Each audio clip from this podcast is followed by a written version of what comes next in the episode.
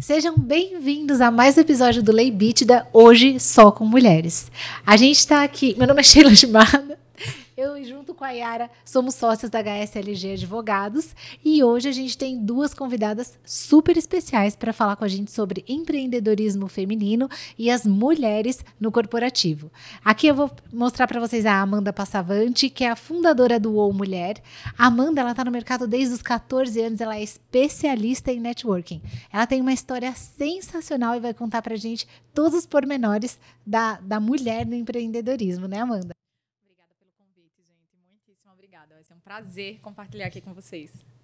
Bom, eu sou a Yara Leal, sou responsável aqui pela área trabalhista no escritório e eu vou falar um pouquinho para vocês sobre a Elbia, que é uma figura ilustre, maravilhosa, empoderada, que eu tive o privilégio de conhecer em um dos eventos que eu participo, que é o Liderex, e ela fez um painel surpreendente sobre empreendedorismo feminino, sobre o poder da mulher no mercado de trabalho. Ela que é economista e engenheira, trabalha com energia elétrica, com energia eólica, trabalha com energia eólica e é a primeira mulher se level nesse ramo. Muito obrigada por estar aqui conosco, Elvia. Obrigada, é um prazer. Bom, vamos lá então para as perguntas? Vamos sim. Gente, a Amanda, ela é especialista em marketing digital. Ela também trabalha muito com mulheres empreendedoras e ela tem muito conteúdo para contribuir com a vida dessas pessoas. Amanda, de acordo com a sua experiência, qual que você acha que é a maior dificuldade que a mulher enfrenta hoje para empreender e também para se posicionar no marketing digital? Se todas se posicionam, o que, que elas ganham e perdem com isso? Conta pra gente. Nossa, eu, eu falo que é uma pergunta um pouco ampla, né? A gente ficaria aqui horas falando sobre isso, porque a mulher tem uma sobrecarga muito grande, principalmente a mulher que é mãe, que é mãe da mãe, né? Porque tem essas fases, tem essa etapa, que é irmã, que é tia, que enfim. A mulher muitas vezes tem uma sobrecarga muito grande, inclusive aqui não quer ser mãe, enfim, a gente já vem por uma geração e talvez essa seja um dos maiores desafios. A gente ainda tem a desigualdade, que eu acho que a Elbia vai falar muito bem aí, que é a desigualdade salarial, que acaba né, atrapalhando em outras áreas da vida, financeiramente falando, a desigualdade vai para esse caminho, então a mulher não consegue ter nem atingir o que muitas vezes a classe masculina ainda hoje consegue. A gente está focando para que essa, esse equilíbrio encontre. Então, os desafios são os mais diversos. E com isso a gente também tem os desafios que não são tão falados, que são mais complexos, que são mais polêmicos, como uma violência doméstica, como uma violência num, numa, no ambiente de trabalho, que isso também acarreta em outros desafios. E muitas vezes tem, tem mulheres que têm todos esses. E aí a gente vai para uma sobrecarga, para alguns desafios que são complexos, para a desigualdade. Imagina uma mulher com todos esses desafios. Então, o desafio no universo do empreender são gigantes. No universo do empreender feminino, a gente pode multiplicar ele por cinco. e é tão verdade isso, assim, nós, né? Aqui como mulheres empreendedoras, donas da nossa própria vida, que hoje a gente consegue se colocar perante a sociedade com mais força, é, diante de tantas mulheres que passam por situações de vulnerabilidade. Não que não sejamos vulneráveis, não é isso. Todos nós somos dentro da sua condição, mas existe muita desigualdade é, nesse ramo. E aí a gente, mulher, né, tem que cuidar da empresa, dos nossos funcionários, que a gente acaba cuidando como filhos, e aí a nossa família, os nossos filhos mesmo, e é mãe, como você falou. Então, realmente é uma luta é, complexa aí. Assim, nasce uma mulher, nasce uma culpa, né? É, antes já nasce uma mãe. Nasce uma mãe, a culpa, ela vai assim para um nível tão absurdo. É, eu, eu falo porque eu tenho um filhinho de cinco meses. E quando ele nasceu, acho, eu saí da maternidade na, no domingo e segunda-feira eu estava trabalhando, é um menino. menino. E, e assim, é impressionante como eu vejo nitidamente, antes e depois da maternidade, o meu nível de culpa, ele é. subiu absurdamente, né? Porque eu não sei se você trabalha com isso, Amanda, Elber também, mas falando um pouco da, dos meus recentes sentimentos de mãe fresquinha. É a culpa porque o corpo não voltou ao normal? É a culpa por, por amamentar ou não amamentar? Ou ter leite suficiente ou não ter leite suficiente? É a culpa de comer certo porque vai pro leite. Eu amo pimenta, eu tive que parar de comer pimenta. Aí um dia eu comi e o neném passou mal, meu marido pôs a culpa em mim. Aí eu falei, mas eu não posso comer o que eu quero. Mais uma culpa. Mais uma culpa, né? A culpa de não estar tá no trabalho, mas quando está no trabalho, a culpa de não estar tá em casa, e quando está em É assim. É, são... Por isso que eu falo que são várias sobrecargas. E aí imagina a mãe solteira a mãe que depende de um salário, que o salário não é o que ela está na função que deveria receber. Nossa, é, é um conjunto, tudo. por isso que eu falo que são vários pesos. E eu sempre bato, não que eu goste da ênfase no, na violência, infelizmente, acontece no Brasil, ela é muito presente, porque ela é presente no, no bastidor. Então, às vezes, essa mulher está passando por tudo isso e ainda está sendo uma mulher que está ali passando por uma violência psicológica que ela não faz a menor noção que tem, então ela tem uma culpa a mais, porque a violência psicológica é pura culpa. Caramba, é, o, é verdade. O, o né? agressor ele tá é com... pura culpa ali. Você é sobrecarregada de pura culpa. Imagina todos esses fatores. Então, é, a gente falar de desafios no universo feminino, ele é complicado. Os desafios no universo do empreendedorismo também. Agora, juntos dois, que é a mulher empreendedora com todos esses desafios juntos. Então, e pegando esse super gancho dos desafios das mulheres e dos desafios das mulheres empreendedoras, eu quero muito ouvir a Elbia que trabalha num lugar muito masculino. A gente fez uma pesquisa, eu fiz essa pesquisa antes de te chamar para entrevista, e eu cheguei no número de que só 32% das pessoas que trabalham no ramo de energia são mulheres. Ou seja, a gente tem um número muito superior de homens.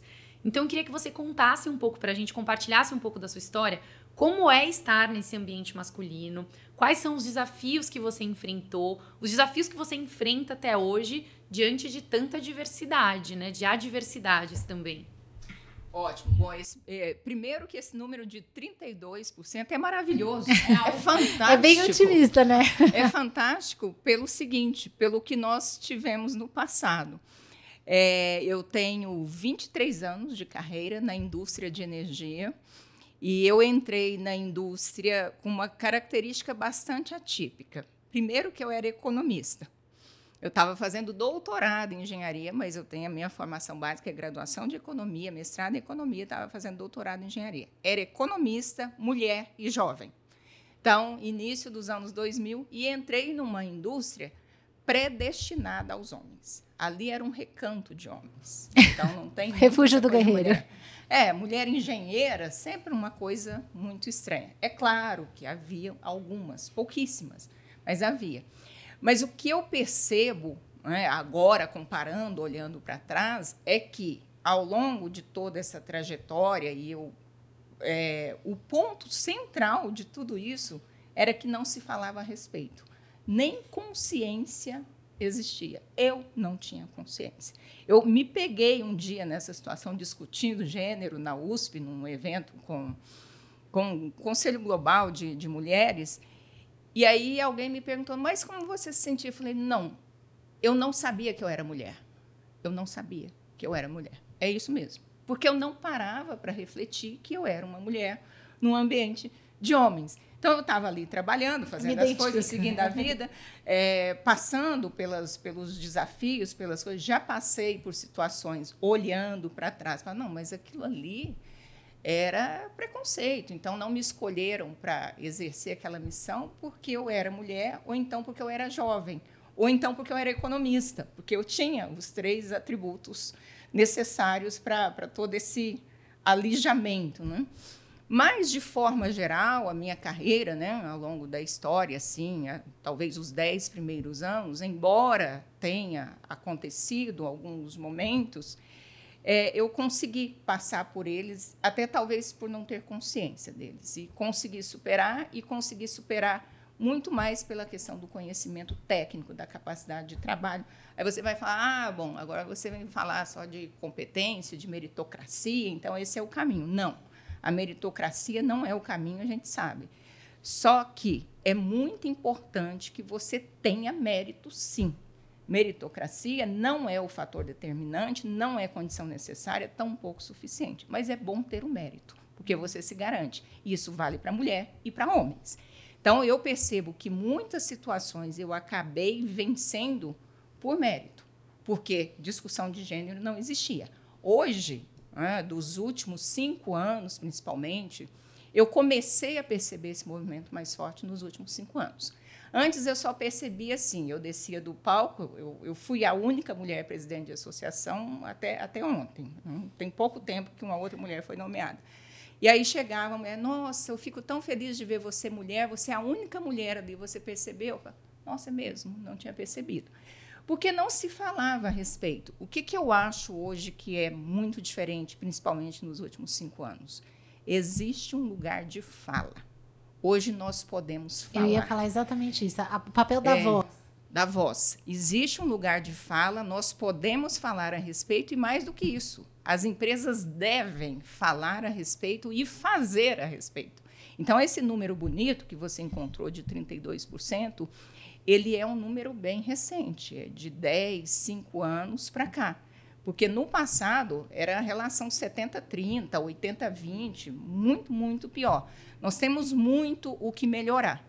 Né? Mas é, hoje, o fato da gente ter o lugar de fala e de ter um número maior, esses 32% eles são relevantes, você pode indicar caminhos. E hoje eu vejo que as mulheres, as meninas que estão escolhendo suas profissões, suas primeiras profissões, e as mulheres também que estão na carreira buscando caminhos, elas pelo menos não têm mais este tipo de problema. Elas têm vários outros ainda. Mas este, elas poderão falar a respeito, elas poderão fazer escolha, elas têm consciência, porque nós não tínhamos consciência. É bem, bem interessante esse ponto. É, eu, eu tenho uma, uma questão para perguntar para as duas, né? Eu acho é um ponto que me chama muita atenção. A gente está falando sobre voz, sobre a importância da mulher ter voz. E eu posso falar como mulher que nada me irrita tanto quanto não me dar voz. Nada me irrita tanto. É, eu não tenho calada, problema. Né? Exato. Que não é tem problema nenhum discutir acontece. comigo, ter uma ideia diferente. A gente pode caminhar juntas, trabalhando juntas, sem concordar em muitas questões durante muitos anos. Porém, respeite o meu momento de falar. E uma das formas. Porque eu sempre reconheci a ausência de voz como uma violência contra a mulher. E, essa, e, e existem algumas ferramentas para calar a mulher. Né? Uma delas é a infantilização das decisões. Uhum.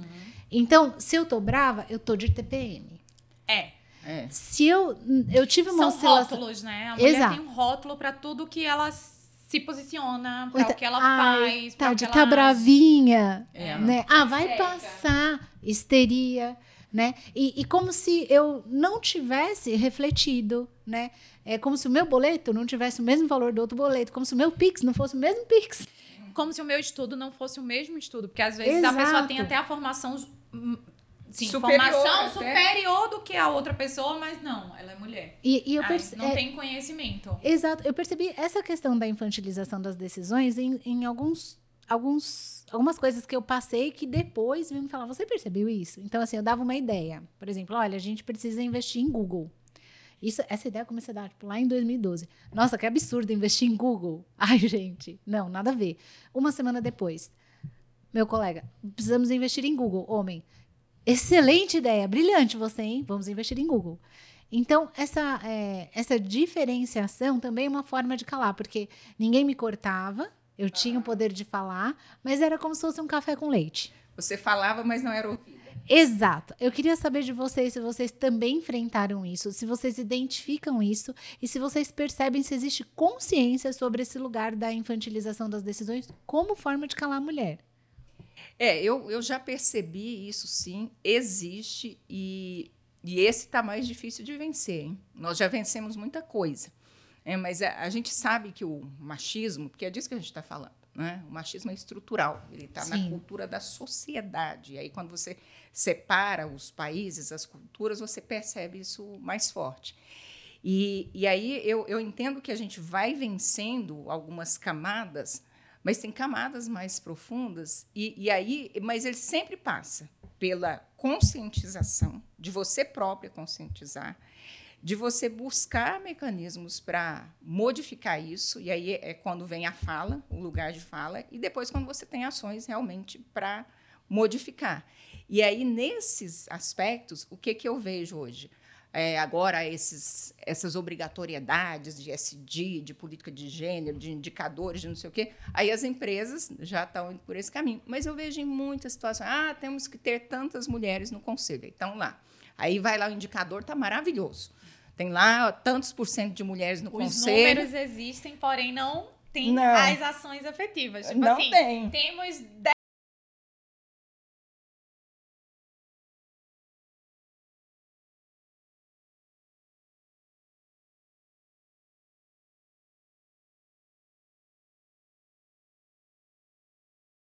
clareza e que temos um longo caminho pela frente para vencer. É, eu, eu- quer, quer falar, Amanda? Eu queria... É, é, é, vocês foram falando e foi me lembrando também que você estava falando, né, de atrás, atrás, atrás. E, e há alguns anos, eu tô aqui em São Paulo há quase 10 anos, e muitas vezes essa mesa, sempre uma mesa de reunião, me lembra essa cena, porque eu praticamente era a única mulher quando a gente tinha reuniões e negociações. E eu tinha, às vezes, eu tinha casos de. Ai, nossa, esqueci que a Amanda tá aqui, aquela mulher. Ah, mas ela nem é mulher, só vive no meio de homens. Se brincar, é um- uma mulher má. Eu tinha um amigo que ele tinha um hábito de dizer é uma mulher homem ou uma mulher macho. Ele tinha um hábito de dizer isso. Tipo assim, porque eu estava no meio de homens, eu era uma pessoa masculina. Então eles não me viam e falavam, inclusive, coisas né, normais e naturais no universo feminino ou masculino. E eles esqueciam completamente da, da minha personalidade, do meu ser mulher ali no meio. Então, é, eu tive já dificuldade com sócios que não gostavam quando eu me posicionava, e ao mesmo tempo, os meus funcionários diziam assim: Nossa, mas Amanda, você que sabe de tudo, você que tem que se posicionar, por que tem que ser ele? E a gente também, por muitos anos, talvez deve ter acontecido isso com vocês, a gente também, por muitos anos, aceitou. Ah, eu sempre fui a pessoa de: Pra que eu ir pro palco? Deixa ele. Eu tô aqui atrás. Mas eu que montava a estratégia, eu que montava toda a estrutura, eu que tocava o time, eu que fazia, eu que negociava, eu que absolutamente, se assim, pegar tudo da empresa, era 95%. O que, que ele fazia? Os 5%, que era a exposição, que era o TAR, que era se posicionar. E a gente aceita. Então, hoje, principalmente quando eu falo, falo isso muito forte nas minhas mentorias, é, é, não é só sobre falar do outro. Ah, porque a nossa sociedade, ah, porque o estrutural, ah, o- ah, porque a gente aceitou. Porque tudo vai onde a gente coloca limite.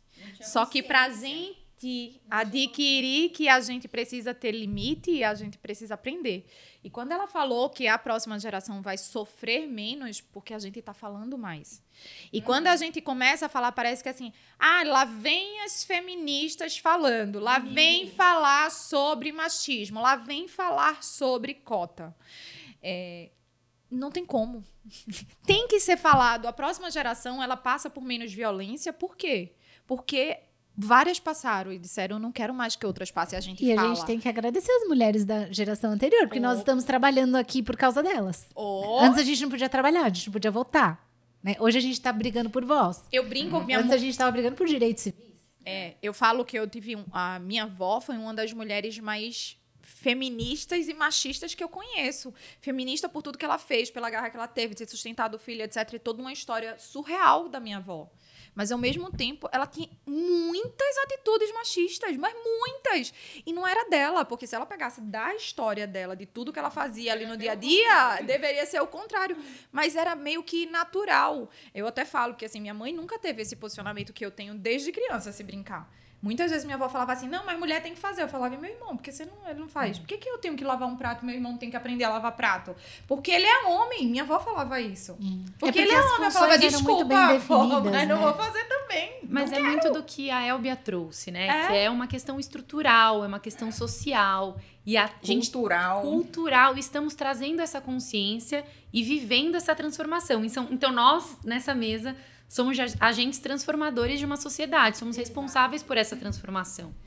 E não só a nossa posição, o nosso lugar de fala, a nossa voz é capaz de mudar isso e trazer consciência, como a legislação também vem prevendo muitas coisas nesse Graças a sentido. Deus. E direito é fato social. Então, Aham. primeiro o fato acontece Sim. e depois a legislação regula. E isso aconteceu agora, este ano, 2023. com a lei de igualdade salarial. Que existe uma lei específica, nova, que determina que homens e mulheres precisam ter critérios de remuneração iguais. E, e quando a gente fala em critérios de remuneração, não é que homem e mulher têm que ganhar igual. É que os tipos de avaliação precisam ser iguais, que o bônus precisa ser igual, que a validação, a meritocracia, a avaliação, os procedimentos precisam ser iguais Precisam ter as mesmas em chances. formas de tratamento. Então, isso veio para regulamentar uma dor E há pouquíssimos meses efetiva. atrás. Ah, né? agora, em agosto de quase. 2023, E também teve a lei do emprega mais mulheres, que trouxe um monte de benefícios hum. para homens e para mulheres, inclusive em relação à parentalidade. Licença maternidade, Exato, licença, licença paternidade. paternidade. Eu acho legal esse ponto, Yara, só para a gente não dar o tom assim nesse podcast de que. É, só mulher. De que só mulher, mas um tom de, de estou me defendendo, estou na violência. Não, é. Para dar um tom de compreensão, eu queria falar que o machismo fere muito os homens. Muito. Né? Uhum. O homem é aquele não pode chorar, é, objetifica a mulher. Então, qual que é a violência que eu vejo nos homens? Eu, inclusive, converso isso com meu marido. É, vou contar uma coisa que meu marido me falou. Sou recém-mãe, né? Hum. E, ele, e ele foi super companheiro na gravidez inteira. E ele falou assim: Sheila, eu vi a vida acontecer dentro de você. Eu vi, porque ele me acompanhou a gravidez inteira. Ele falou, eu vi todas as mudanças do seu corpo, eu vi como você dormia, eu vi como você comia, eu vi tudo que fez para chegar a ter uma vida. Depois que o Arthur nasceu, o nosso filho, eu vi você dando mamar para ele. Eu falei: "Meu Deus, a mulher tem muito valor". e ele falou assim: "O problema é que até então eu não tinha visto". o quão grave foi a educação que ele teve, não, não dos pais, mas da sociedade, no sentido Sim, de. É e vou falar uma coisa assim: ah, é virgem, vai lá transar com uma prostituta? Não é? é. Né? A mulher, ela é bonita porque essa é a. Tem frases assim chocantes. Sim. Né? Tipo assim, a mulher é uma vagina ambulante, um corpo que feito para sustentar uma vagina. São bem. É, bem grosseiras, bem violentas, mas assim, o que eu quero falar é que quando um homem pensa que uma mulher é um objeto, ele está negando a própria vida. É. Porque veio dela. É, exato. Ele está negando a própria chance de amar algo que é absolutamente incrível. Foi uhum. o que meu marido falou. Eu vi nascer uma vida. Eu acompanhei como é incrível o corpo de uma mulher. Que ele falou assim, eu não, quero, eu não teria estrutura para ficar grávida. Eu falei, concordo. Então, assim... É, física está um pouco psicológica. É. Exato. E eu, assim, como, como advogada, existem alguns divórcios que eu faço, não é o meu forte, né?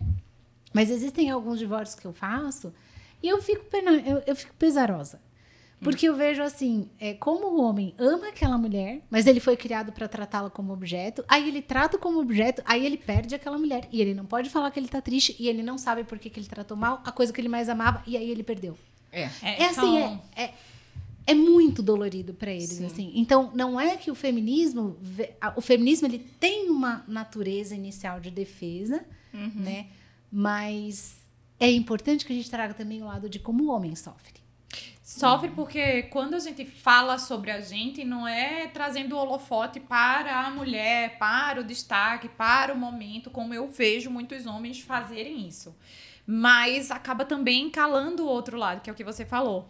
Eu estava comentando um pouco antes da gente começar as gravações sobre algumas coisas estratégicas que eu tô para fazer. Entre elas tem inclusive um post, porque eu tenho uma das minhas palestras que é falar sobre o choro. Né? Tem os dois lados. Muito o homem importante. que é muito calado, mas a mulher também, porque se vê a gente chorando, inclusive eu falo, olha, você me vê chorando, deixa eu chorar, que é para poder lavar, que é para não ficar nada aqui preso, porque a gente foi acostumado a engole o choro. Quando hum. você engole, você engole todas as suas amarras, as suas amargas e cresce ou vive essa pessoa amargurada com aquela dor ali dentro. E não necessariamente o choro é de fraqueza. Muitas vezes o choro é de força. Uhum. Eu falo, obviamente, porque o meu público predominante é mulher, mas isso é para a sociedade. Você tá, né, acabou de gerar um claro. menino. Sim. Eu acho que se brincar, a responsabilidade é maior do que uma menina. O choro é um banho interno. O choro é um banho interno. É. É Inclusive, interno. eu já fiz isso, porque eu, eu sou mentora de alguns projetos de igualdade racial, e uma das meninas, quando a gente vai aí para classes, gêneros, enfim, aí o negócio é bem mais amplo, de todo mundo desabar e chorar. E tem que entender que o choro, ele, ele faz parte, ele é natural e, e, e tá ali. Se é um sentimento, sente. Né? E aí, quando a gente vai, a gente nem vai para nenhuma classe, nem gênero, nem nada. O choro é de indiferente idade. E como você citou, o homem ele é obrigado a calar, mas a gente também. Porque o homem ele cala, se ele cala, ele é forte. A mulher, se ela chora, ela é fraca.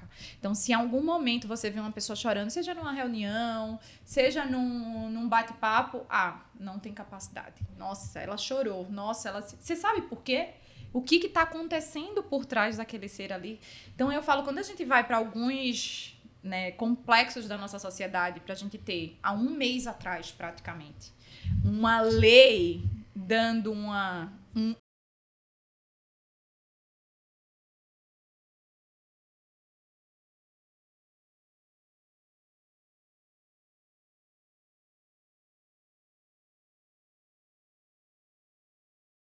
É, é, ela, mais do que ninguém, eu acho que tem como falar, porque 23 anos no universo que eu acho que deve ser um pouco parecido com a de tecnologia, talvez. Sim, sim. É, imagina, ela tem a mesma profissão que um outro e não tem.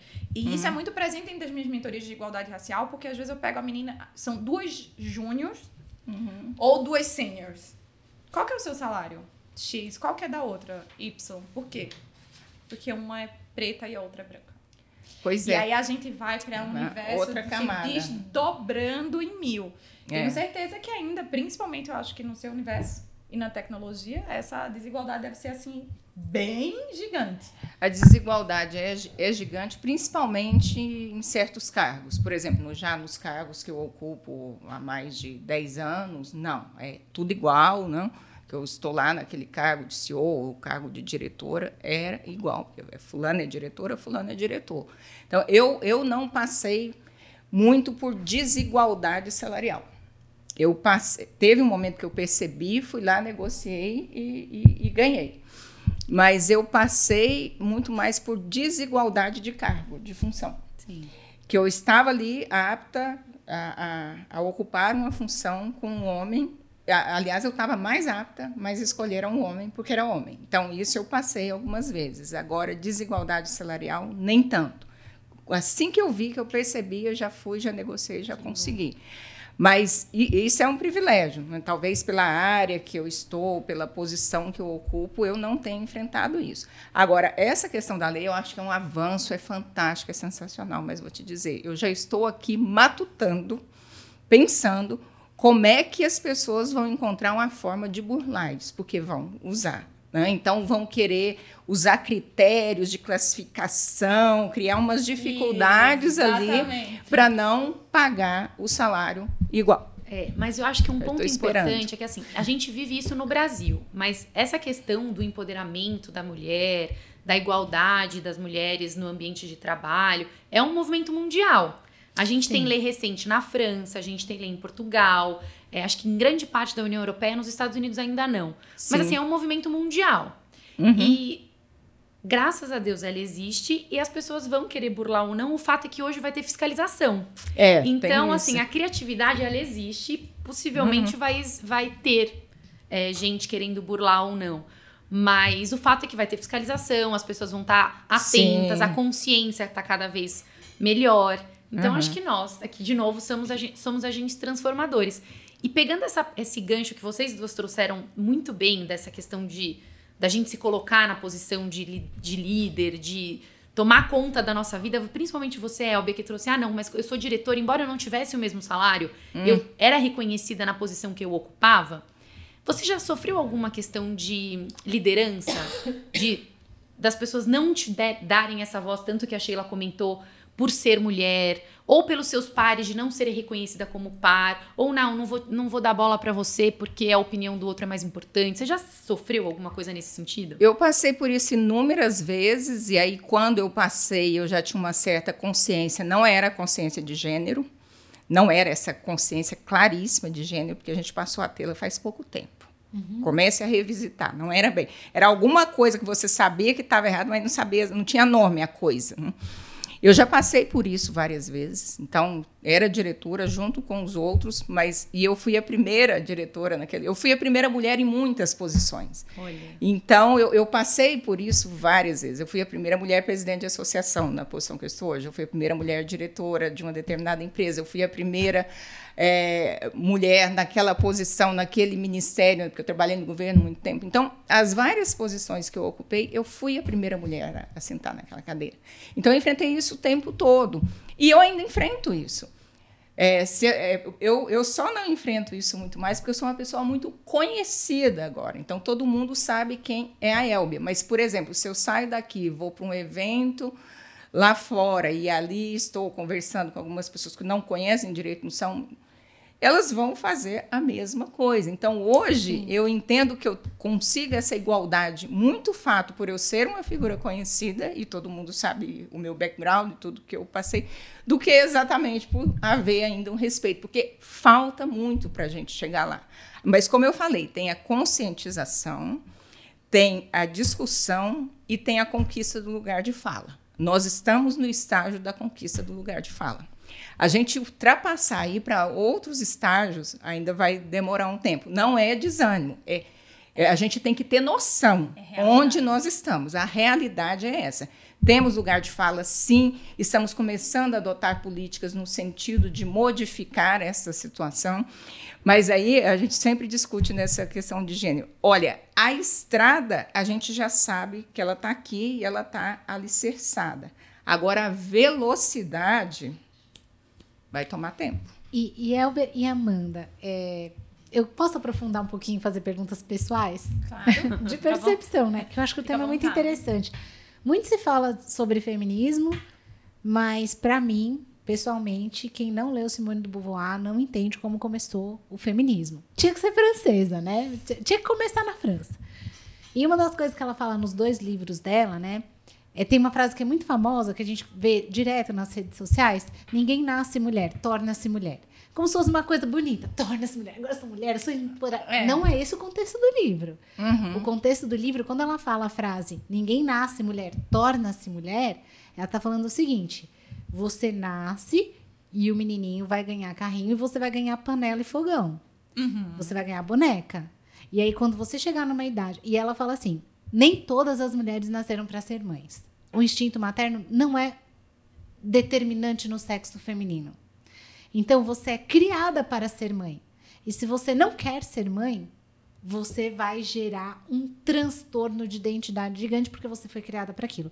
Então ela, a gente começou falando muito de culpa. A Simone do Beauvoir ela, ela fala muito sobre culpa. Por quê? Toda vez que você se comporta bem como uma menina, uma boa menina, você recebe uma recompensa. A partir do momento que você questiona as estruturas com a qual você foi criada, né, as estruturas que você aprendeu é, até os seus sete anos, que é a área que entende essas coisas de inteligência emocional, ela explica melhor. Mas você foi criada para ser aquilo. Quando você desafia essa estrutura, você se sente culpada. Sim. Então, eu queria saber de, de vocês, assim, com esta consciência, falando, é, ninguém nasce mulher, torna-se mulher. É, eu queria que vocês falassem um pouco da infância de vocês. Se vocês foram criadas para ser é, do lar, doméstica, etc. Se teve alguém importante na criação de vocês que deu aquele impulso, vai lá, faz, trabalha, garante, porque geralmente a gente tem uma figura, né? Eu queria saber se vocês tiveram essa pessoa importante que acendeu em vocês a chama necessária para trazer vocês aqui hoje. Porque a gente está na frente de duas mulheres muito empoderadas e, e, não é blá blá blá, né? A gente está na frente de duas mulheres que tiveram muita coragem para chegar onde estão. E eu queria saber se você tem alguém para agradecer. É isso. Tá. É, sobre culpa, você, a gente até conversou de culpa um pouco antes e eu queria ter oportunidade para falar sobre culpa. Eu tenho vários grupos de mulheres que participam e recentemente a gente estava num grupo e uma delas, que é mãe, Falou, ai, ah, Elbi, a gente já nasce com culpa, a gente tem culpa. Eu escrevi com letra maiúscula no grupo. Eu não tenho culpa nenhuma. Eu não tenho culpa de nada. Aí todas elas ficaram assim, mas como assim você não tem culpa? Eu falei, oh, minhas pérolas. Eu não tenho culpa de nada. Nada. Qual é a minha culpa? Hã? Eu não tenho culpa de nada. Não tenho mesmo, porque eu venci essa culpa há alguns anos. Porque eu fui criada para ser do lar. É, é, agora, presta atenção. É. Ó, presta atenção. Fui cri... é. Como você venceu, é. né? Tipo assim. É, fui criada é, no interior de Minas Gerais para ser do lar. Aprendi a bordar, fazer crochê, sei fazer tudo. Cozinhar, eu faço tudo. Arrumar uma casa, lavar um vaso, sei fazer café, faço tudo.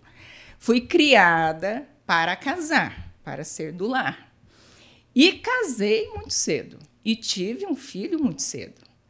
Só que nesse processo de casar e ter um filho cedo foi o ano que eu entrei na, na faculdade. Só que os meus pais não me criaram para entrar na faculdade. Minha família e todo aquele contexto também não. Mas eu escolhi ir para a faculdade e seguir em frente. E aí, anos, e eu carregava toda essa culpa de que daí deixa o filho, você cria uma rede de apoio, deixa o filho aqui, deixa o filho acolá. E então eu, eu construí toda a minha graduação e a minha carreira com um filho a tiracolo, que tem quase a minha idade. Né? Então, então, assim, e aí eu tive que vencer, e você imagina o tamanho da culpa que eu carreguei. E aí, um, depois que eu fiquei um pouco mais madura, depois dos 30, hum, é, eu fui refletindo e vendo, falando, poxa, eu criei um filho sozinha, porque eu acabei me separando naturalmente, nem preciso dizer que me separei, né? É, criei um filho sozinha, fiz a graduação, fiz o mestrado, fiz o doutorado, fiz... Poxa, eu fiz coisa pra caramba. Eu tenho culpa de quê? Os outros é que têm culpa de tentar me colocar alguma culpa inclusive, de ter me dado uma vida tão complexa que eu tive que ter até aqui. Então, não tenho culpa mesmo. Outra coisa que às vezes, ah, então você tem que buscar um equilíbrio entre o seu trabalho, a sua vida social, os seus filhos.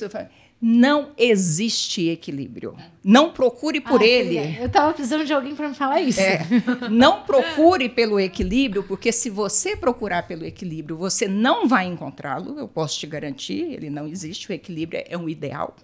Né? Você não vai encontrá-lo. Descreva o que, o que é equilíbrio para você. É, então, você não vai encontrar e você vai sentir culpa. A vida é, com filho, sem filho, com profissão, sem profissão, a vida é, por definição, um gerenciamento de variáveis que vão se modificando ao longo do tempo, ao longo daquele momento que você está vivendo. Então, não tem equilíbrio, não procure por. Você só tem que procurar o que está muito fora da casinha naquela hora e ajustar, e depois você vai atrás do outro. Mas equilíbrio não existe, porque se você procurar por ele, você vai ter culpa, você vai ter depressão, você vai ter transtorno, você vai ter tudo. Não existe. Então, assim, fui criada numa sociedade extremamente extremamente machista, numa família muito machista, e eu enfrentei várias situações de machismo na vida privada, muito mais na minha vida privada do que na vida profissional. Só que essas situações de machismo que eu enfrentei, é, enfrentei sozinha. Não, esta pessoa que chegou falou, vá lá, você pode, ela não existiu na minha vida. Não existe ninguém. Se tiver algum símbolo que eu possa te dizer que me serviu de inspiração, é que eu tinha mais ou menos uns 17, 18 anos, e a Zélia Cardoso de Mello se tornou ministra de Economia. Nossa. Ministra da Fazenda, que é a ministra da Economia. Eu da Zélia, do Collor. Eu estava escolhendo a minha profissão na faculdade. E eu vi uma entrevista da Zélia, que era acusada de uma mulher macho, de tudo isso. Era, que, era. que eu sou acusada toda hora. Ah, acredito. Ah, é. Eu, eu lembro falo, das ombreiras. É, então. Sabe, mulher? Aí eu vi ela dando uma entrevista eu olhei para ela e desde pequena eu gostava de número, dessas coisas. Eu trabalho desde os 11, tá? Você trabalha desde os 14, eu desde os 11. É, eu vi aqueles números, falei, eu quero ser economista, eu quero ser igual a Zélia, mas eu não queria ser ministra, eu só queria ser economista igual a Zélia. Ela foi a única pessoa que me inspirou ao longo, mas eu nunca tive ninguém para chegar e falar, vá, você pode. Muito pelo contrário. O tempo todo eu tive muita gente chegando você não pode, você não é capaz, você não vai conseguir. Mas Caramba. você sabe que essa mensagem, ela é muito parecida com a outra, vá, você pode? Quando alguém chega para você e fala, você não pode, você não é capaz. Aí você vai provar para você, e não para o outro, porque o outro não te interessa, que você pode. Que legal. Que lindo. Nossa, que lindo. muito legal. Eu gostei. Eu vou dormir muito feliz hoje. Você não tem culpa nenhuma. Porque é isso, tem que procurar equilíbrio. Você tem que fazer academia. Conhece. Você tem que ser, comer bem, tem que cuidar da casa, cuidar do marido, cuidar de duas filhas e o trabalho. Gente. Na verdade, eu acho que você não tem nada. Você então, faz porque olha você que quer libertador. fazer, porque isso vai te fazer bem, porque é o caminho que você quer. É, é muito Suas que ela falou. Escolhas. É. Que libertador, que, que máximo. E você? Amanda, eu gente. acho que ela teve ah, marcada, hein? Eu acho Depois que... de tudo isso, que eu acho que metade disso é um metade do que eu tenho, mas é um pouco do que eu contei anteriormente, né? Eu tive uma avó que, para mim, sim, foi minha referência enquanto mulher. É. Ao mesmo tempo, foi uma referência extremo machismo. Minha avó tinha atitudes coitada, por conta de, realmente da sociedade, porque ela foi uma mulher que, se a gente parar para pensar, ela, ela quebrou todas as barreiras. Né? Ela teve 11 filhos, sustentou eles, tinha que trabalhar, ela era costureira, tocava. Quando eu olho aquilo ali, aquilo ali me dá força enquanto ser mulher. E ao mesmo uhum. tempo, aquela mesma mulher dizer para mim, a mulher tem que. Eu falava, não tem nada. E assim, minha mãe nunca me ensinou a isso, tá? Ela vai assistir e ela vai ter consciência disso. Até hoje eu falo. Porque tinha coisa que eu falava pra minha avó, eu falava, não, assim, mulher tem que. Eu falo, mulher não tem nada, avó. Eu vou aprender a cozinhar, eu, aprendi, eu comecei a cozinhar com 9 anos, porque eu gostava de cozinhar. Não me obriga. Até hoje eu falo, não me obriga a cozinhar. Eu amo, Sim. mas não me obriga que eu não faço. Meu cérebro, ele entende completamente o contrário. Todos os chefes que eu tive, enquanto eu trabalhava no corporativo, eu, eu falava para eles, não me enche o saco, não me cobra. O resultado não vai ser esse, é o contrário, vai ser o inverso. O meu cérebro entende o contrário. Então não me obriga, não me exige, eu já sei o que eu preciso fazer. E assim, muitas coisas vinham do natural, como eu citei o exemplo, às vezes, dentro de casa. Eu vi uma mulher tão forte, ao mesmo tempo ela dizer: seu irmão não precisa fazer nada, você tem que fazer tudo. Oi? E eu falava pra ela, oi, porque eu, eu morei, minha avó morou com a gente até os últimos dias dela, e eu convivi no dia a dia. Aprendi muitas coisas incríveis, maravilhosas, inclusive. Força ela era meio que obrigada a, a falar e as falas eram bem naturais. Diferente é. de hoje em dia. Que talvez se ela fosse né, aquela mesma força de mulher de tudo que ela fez hoje em dia, ela teria uma outra voz. Mas hum. não, ela foi educada como? Porque Sim. provavelmente a mãe dela também veio dessa educação. A mulher tem que, a mulher tem que, a mulher, a mulher não tem que ter nada. A mulher não é. tem que nada. minha mãe já destravou um pouquinho mais, mas minha mãe também carregou a culpa um pouco parecida com a sua, de ir pra, pra estudar. E muitas vezes a gente ia do lado. E enquanto filho ali, porque ela estava querendo fazer uma outra graduação, porque ela queria mudar. Então, a gente realmente vem de uma, né, de uma leva de sociedade com muita culpa. Aí tem algumas que vão quebrando essas culpas e vão dizendo assim: não, não tenho culpa de nada. e eu acho que a gente tem uma mega responsabilidade, eu não diria culpa, porque a gente precisa carregar elas, mas com a próxima geração que vem. Eu falo para minhas sobrinhas, ah, eu tenho uma sobrinha quase uma mulher, tem uma outra um pouco menor. Elas vão ter uma outra visão, elas têm uma outra vida em todos os sentidos. E isso vem da gente falar, porque o lugar de fala ele vem de poucos anos, como ela citou. Mas antes do lugar de fala, a gente tinha algumas que quebravam e falava e desculpa a expressão, dane-se. Quando eu me via nesses meios de os homens começando a me perceber quanto homem, eu comecei a olhar, eu me vestia enquanto homem. Não, não me vestia enquanto homem, mas eu também não me vestia como deveria. Eu comecei a me posicionar diferente. Vocês não estão me vendo aqui, vocês vão começar a me ver. Uhum. É, eu até brinco, não sei se vocês acreditam em signo ou não, mas eu sempre fui extremamente discreta. Eu comecei a. Vou dar uma olhada aqui, vou deixar meu lado leonino sair. Então comecei a. Agora vocês vão me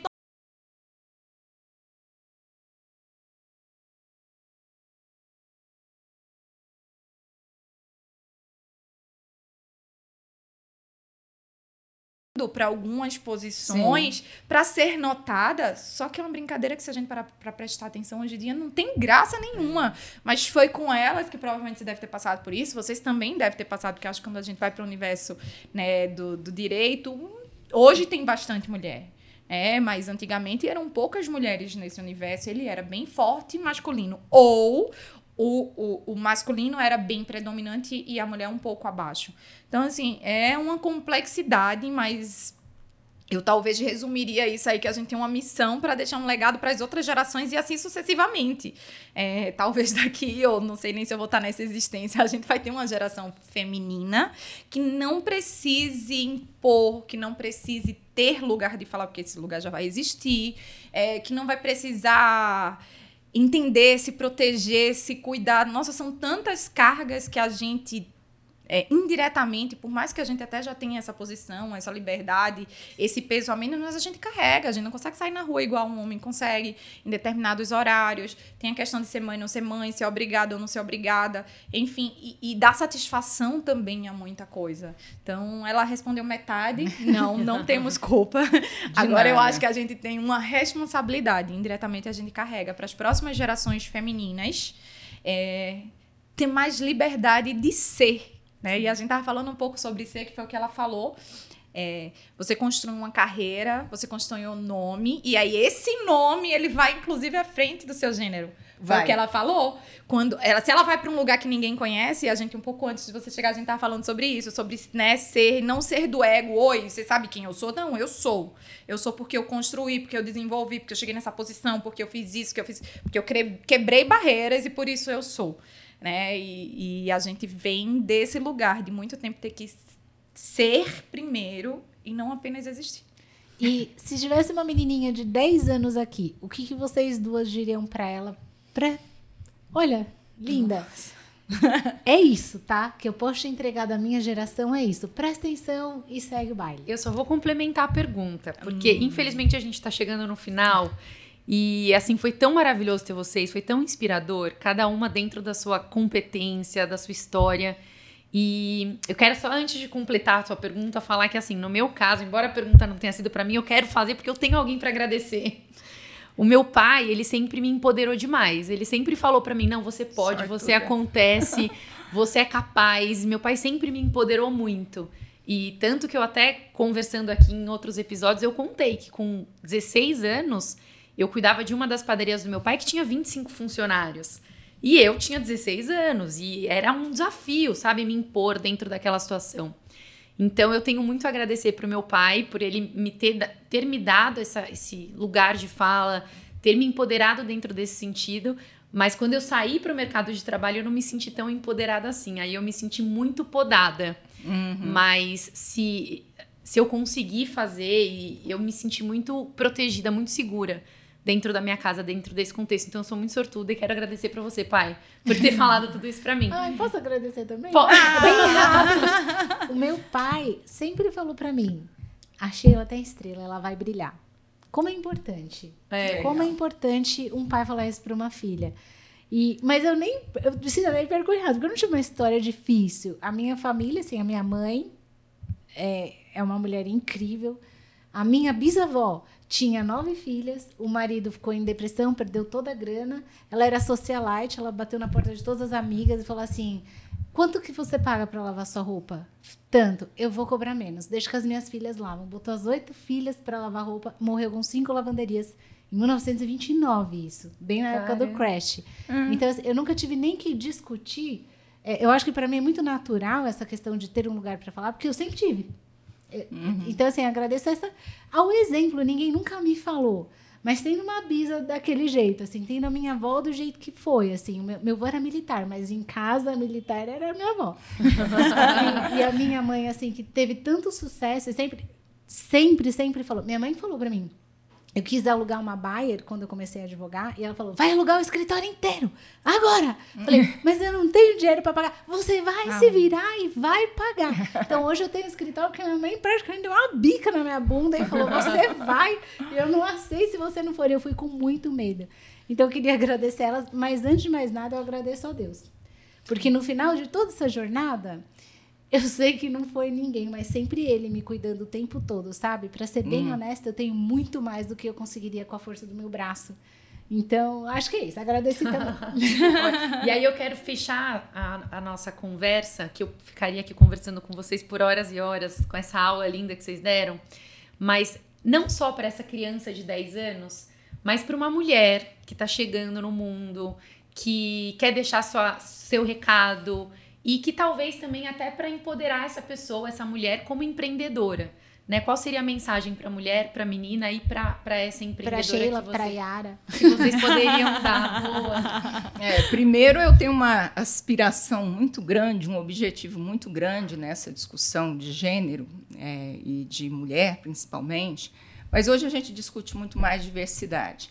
Eu quero chegar num momento, e muito logo, em que a gente não vai discutir mulher versus homem.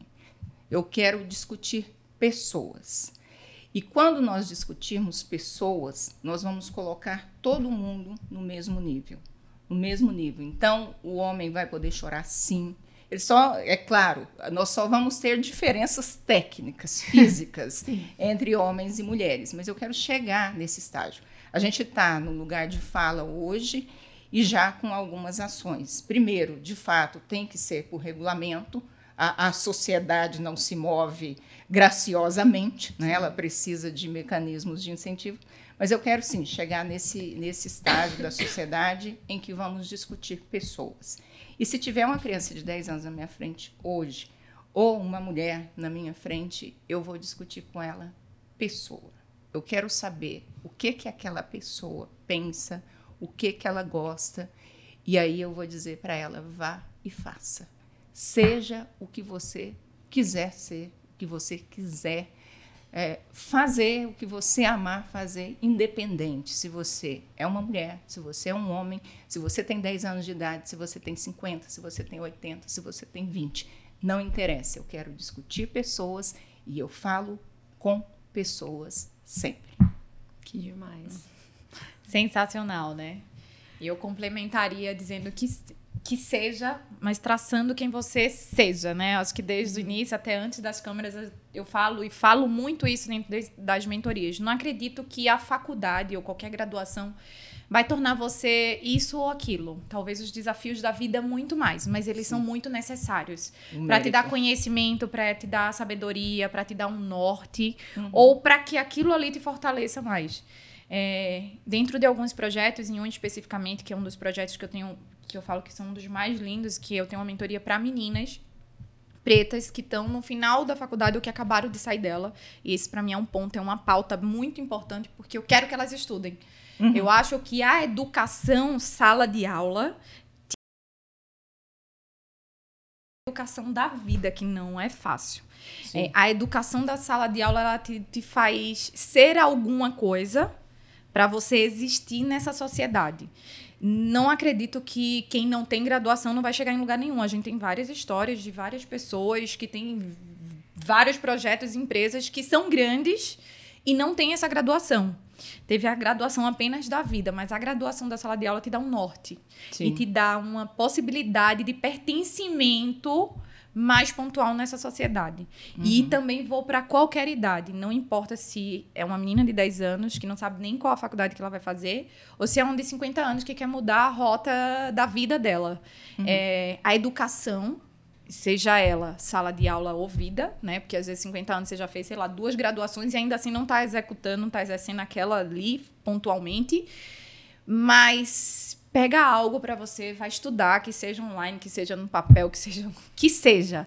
Estudar, eu acho que te preenche, te dá forças, porque o desafio da vida, eles são muitas vezes muito pesados, por mais que a gente uhum. chegue nesse mundo estável, que a gente esteja ali lidando, imagina, um mundo de equidade, todo mundo igual, todo mundo junto, todo mundo com conhecimento, a gente vai conseguir dar uma base maior a todo mundo. Então, foco muito na educação, por mais que volta a falar, não acredito que a graduação é a que faz ninguém.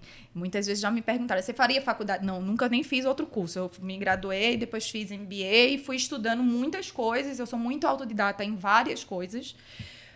Não acho que ali fez diferença. Inclusive, é, você falou sobre economia, várias vezes viu a cena de um professor de economia uhum. meu, que eu entendi naquele momento ali. Eu estava indo para o ponto de ônibus e eu vi o meu professor de economia ir para o ponto de ônibus. Eu nunca esqueço. Eu falava, gente, como meu professor de economia no ponto de ônibus, igual tem alguma coisa errada. Ele está me ensinando a ser alguma coisa e ele está na idade que ele está ali ralando, esperando, eu falo esperando o ônibus por conta do local que tinha a faculdade, o horário, enfim, um conjunto de fatores. Inclusive, foi uma das coisas que me motivou muito a ter meu carro. E quando eu tinha meu carro, eu até brincava que eu parava na parada de ônibus e falava: quem vai hoje? Bora! e lotava o carro e ia todo mundo, saia dando carona para todo mundo. Então, volto a falar, não necessariamente a faculdade, mas a faculdade te dá força para a faculdade da vida, que ela não é fácil. É, então, volto a falar, e por isso que eu gosto tanto desse trabalho com essas meninas. Eu tenho cases que são lindos, que eu peguei elas meninas, que hoje são mulheres, que passaram por uma trajetória, que já fizeram, são lindos. Então, eu diria para ela: estude, seja alguém é, é, é, na parte da educação para se tornar alguém na sociedade. Nem que é. seja na força. O ideal seria que não, não fosse, né? Que a gente pudesse ter essa equidade nesse mundo que ela citou, da gente não precisar brigar, falar, pedir. Mas a educação te dá esse nível. Uma outra língua. Eu tenho um caso de uma menina do interior da Bahia, não falava absolutamente nada. Ela hoje é nível avançado de inglês. Saiu, trabalha é, numa multinacional, nunca tinha saído nem de, da Bahia para nenhum outro lugar. Hoje eu viajo vários países, cada dia hoje, inclusive antes de vir, vi imagens dela, assim, é, é lindo de você ver. E foi muito disso, de estudar, de vencer barreiras, de vencer obstáculos. E essa especificamente que eu tô falando, se ela estiver assistindo, ela sabe que eu falo muito dela. E ela também fala muito de mim. É... Ela venceu, às vezes, barreira que estava acontecendo fora do quarto dela. E eu sabia, e ela estava ali na mentoria comigo. Ela fazia, vencia todos os obstáculos. Fácil não é. Uhum. Quando você não tem algumas facilidades da vida, e aí eu não estou entrando nem para gênero, não é fácil. Mas você precisa ter uma força extra, uma corrida extra, um foco extra. E a educação, o conhecimento te dá possibilidades para isso. É, eu acho que você até resumindo é, é a busca pelo conhecimento e o desenvolvimento de habilidades. O ponto de partida é a educação, é, mas a gente percebe que muitas pessoas não é, seguiram aquela carreira que fizeram. Algumas nem têm graduação. Eu conheço pessoas que não Várias. têm nem segundo grau completo, mas ela, ela desenvolveu uma habilidade ou desenvolveu um conhecimento. No Brasil, pelo nosso modelo, a graduação é condição necessária para muita coisa. Na Europa já é diferente, tem curso técnico. Mas no meu caso, por exemplo, e eu falo isso, educação é definitivamente o transporte para a mobilidade social. A, a, forma de você sair, né, de mudar de um ponto que você está na sociedade para outro é a educação. Porque você vai lá, você aprende, você tem conhecimento. Lá no início da minha carreira, menina, economista, mulher, por que, que eu tive força? Porque eu tinha título e eu já, é. eu já era quase uma doutora. Então, quando alguém perguntava quem é fulano, ou chegava para quem é você? Bom, eu sou Elbia, eu sou economista, sou doutoranda, pronto, você já esfrega aquele título na cara. E eu aquele falar, título não, já me serviu para muita coisa. Título é importante. É, sim, sim. E ainda hoje te dá muito muita é. força. Mas no, na época dela eu ajudava muito mais, que é o que você muito falou. Mais. Naquela época foi o seu título. E a gente conversou um pouco é. sobre isso, né? Os é o ser uma de chave. ser, não ser de ego, né? Eu sou fulana. Não, eu sou, eu construí isso e disso aqui eu consigo ser. Hum. É óbvio, a gente falou um pouco ali sobre números, mídias sociais e um pouco hum. antes até de você chegar, conversando sobre isso, né? Alguns, algumas posições no mundo de hoje que também te dá pertencimento e que também te abre é. portas. Mas a educação, ela abre portas desde sempre. Eu acho que isso é um, um caso por conta do, do, meio que ela estava. É, um momento, né? né? Um momento, há anos atrás, e o que abriu foi a educação. Mas ainda hoje, acho que ela usou muito, que é a questão... A gente vai chegar aí a a equidade, seja de gênero, seja, né, enfim, de classe social e, e tantas outras coisas que a gente quer ver essa equidade acontecer, a educação ela dá essa possibilidade. Uma menina que saiu do nada e que ela começa a falar inglês, ela já é alguma coisa. Ela tem um título para bater no peito e dizer: Eu falo inglês, você tá me uhum. vendo? Se não tá me vendo, você vai passar a me ver. Você uhum. sabe quem eu sou, eu tenho isso, isso, isso e isso. E várias vezes, essa especificamente, eu tinha que dizer a ela: Você tá no cargo? Tá. E a outra que tá igual no seu cargo? Tá. Quanto que ela ganha? X. Quanto você uhum. ganha? Metade de X. Bata lá, uhum. fale com. E diga ela que você tem que ganhar igual. Uhum. Mas não é fácil, porque essa força vem de uma outra força. Ela deve ter encontrado muita gente no caminho dela. Com certeza. E a gente tem muito ainda a fazer. Então... Pra, pra mim, eu, eu, eu acho que a Elba ela falou pra gente e a Amanda ela, ela confirmou o seguinte para não precisar ter título, você precisa ter título, né? isso. É isso. É, pra, é, você precisa do título para chegar à conclusão que você não precisa dele. Exato. Como eu sou economista, isso. Como eu sou economista e trabalho com teoria dos jogos, eu digo que a estratégia dominante é ter o título. Depois é. você pode até abrir mão dele, mas Só tem. Você precisa né? ter título para não Just ter título. Case, é. você tem um eu, título. Até para vocês entenderem uma coisa, eu nunca peguei meu Diploma. Eu nunca. Às vezes, aleatoriamente, minha mãe fala, eu acho que eu vou lá na faculdade pegar. Eu falo, vai, mãe, vai lá pegar. A mãe, ele quer pôr na parede. Não, é, ele o meu está na parede Ótimo. do meu escritório. Está lá, Elbia, graduada, data tal, mestre tal, doutora, e todo escritório novo que eu levo, está lá o meu título que eu tenho. Just in case, orgulho. né? Ótimo. É, mas eu, eu é uma conquista. A hora que eu olho para aquele título, eu vejo toda a minha história. Muito e eu bonito. só eu sei como ela foi construída. É, verdade. Não tenho a menor que dúvida lindo. disso. É, ele vem minha imagem, porque de fato, assim, não é que ele não significa. Ele para mim significou muito, eu consegui muito com ele, inclusive fazer todas as outras coisas que eu fiz. Mas como minha trajetória praticamente foi muito empreendedorismo e eu precisei muito é. do corporativo. No corporativo era você tem o quê? Qual que é a sua formação? Você fala inglês? Tudo eu precisava de certificado. E eu brinco que eu peguei um acho que a palavra não seria abuso, mas não preciso dele, entendeu? Hoje eu não preciso comprovar nada, mesmo eu comprovando, tendo. Então, aleatoriamente, eu falo, mãe, vai lá pegar. E depois eu falo, nossa, e, e acabo, esqueço realmente, porque assim, minha mãe trabalhava do lado de onde é a faculdade, e aleatoriamente eu passo na frente dela quando eu vou Recife. Mas é que aquilo, para mim, eu não precisava ter um rótulo de dizer. Mas eu acho ele necessário. Não sei se parece incongruente o que eu falo, mas É. não é. Eu acho ele necessário. Ele só não foi pra mim no meu mundo do empreendedorismo. Você não precisa ter um título, mas ele te dá uma porta. No corporativo, ele é a sua porta, ele é a sua perna, é o seu pé e ele é. E muitas é vezes um sua chute no cabeça também. Peito, uma tacada no. Olha aqui. É. É aquela, aquele negócio de vou meter a mão no peito e dizer, olha aqui quem eu sou. Eu sou a- super a favor dele, não é porque eu não peguei. Tá, gente? É, mas eu acho que é mais, Amanda, pelo que você está dizendo e até a sua experiência, que é muito interessante. Nós estamos falando muito mais de desenvolvimento de habilidade e de busca de conhecimento. A faculdade, ir para uma graduação, é o caminho mais convencional da busca do conhecimento e da habilidade. Sim. Então, por isso que é tão comum. Mas não adianta você ter o título, porque você precisa desenvolver muito mais coisas e as suas habilidades para você chegar nos lugares também. isso. É verdade.